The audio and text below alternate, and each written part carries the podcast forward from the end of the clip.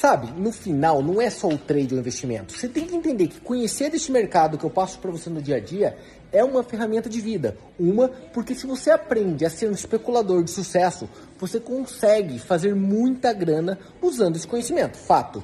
Só que dentro do mercado financeiro existe um monte de coisas. Você pode virar um analista, analista técnico, analista pleno, analista fundamentalista. Você pode virar um agente autônomo de investimento, um broker. Você pode virar um, um planejador financeiro, um influencer, um preparador de cursos, um estrategista tem um monte de áreas diferentes que você pode trabalhar, incluindo a principal delas, aqueles que gostam mesmo do mercado, talvez ser um gestor de mercado, né? Ter a credencial de gestor. E isso abre portas enormes para vocês. Então olha lá, todas essas partes fora ser trader autônomo. Porque trader autônomo é como qualquer outro autônomo. Você pegar teu dinheiro, abrir tua própria empresa e trabalhar para você mesmo.